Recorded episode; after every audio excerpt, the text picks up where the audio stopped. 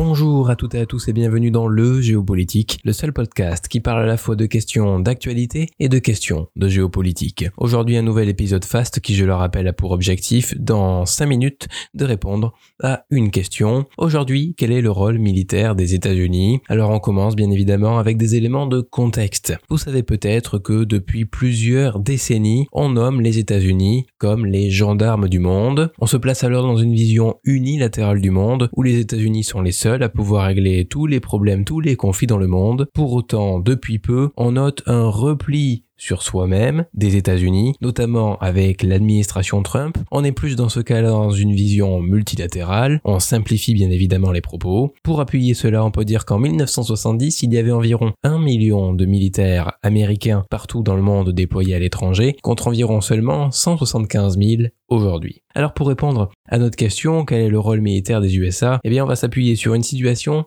une citation pardon de Joe Biden qui a été faite juste avant de rencontrer pour la première fois les partenaires européens qui dit j'envoie un message clair au monde l'Amérique est de retour l'alliance transatlantique est de retour. Cette alliance, bien évidemment, il s'agit de l'OTAN. Joe Biden souhaite eh bien mettre à contre-pied la stratégie de Donald Trump. Lui, il préfère cette stratégie de gendarme du monde que j'ai présentée il y a quelques minutes. Pour Joe Biden, il faut que les États-Unis, en tant que première puissance mondiale, soient présentes militairement partout dans le monde. Pour autant, l'opinion publique n'est pas franchement d'accord avec ça dans une généralité. Pourquoi? Eh bien parce qu'à chaque fois que les États-Unis sont partis partout dans le monde depuis maintenant 30 ans, eh bien, ils ont essuyé des revers. Et donc l'opinion publique se dit pourquoi faire la guerre? À quoi bon? Et cet esprit-là, cette idée-là, elle existe surtout depuis la guerre du Vietnam qui a été un échec retentissant, un embourbement tout simplement pour les États-Unis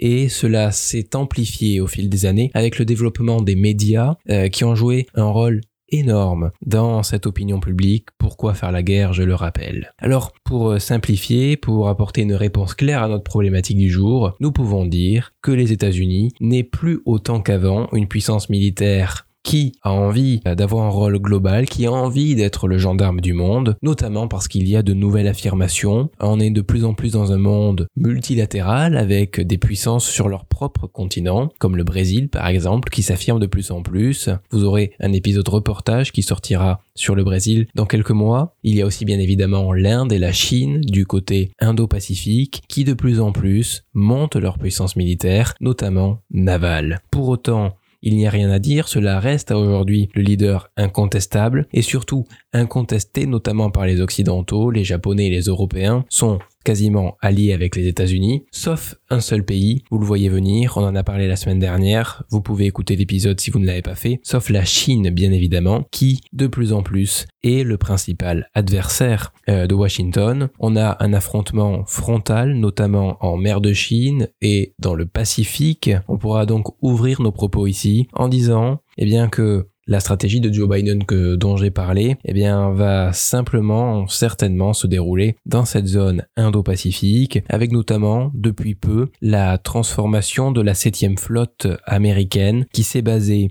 à Yokosuka, au sud du Japon, pour se rapprocher de la, de la Chine. Cette septième flotte qui sera certainement la plus importante pour euh, tenter de contenir la Chine. Dans cette idée, les Américains ont trancé deux barrières, une du Japon au Vietnam, l'autre du Japon jusqu'au sud de l'Inde, au Sri Lanka même on pourrait dire. Ces deux barrières sont des stratégies pour essayer de limiter l'influence chinoise. Voilà quel est le grand défi et quel est ce qui va définir le rôle militaire des États-Unis dans les prochaines années, c'est véritablement cet affrontement qui pour l'instant est simplement moral, avec la Chine. C'est fini pour les épisodes hashtag 3 fast du géopolitique. On se retrouve dès la semaine prochaine pour l'épisode numéro 4 et dans moins d'une semaine pour le reportage numéro 2. Je vous souhaite une agréable journée. C'était Gauthier, c'était le géopolitique.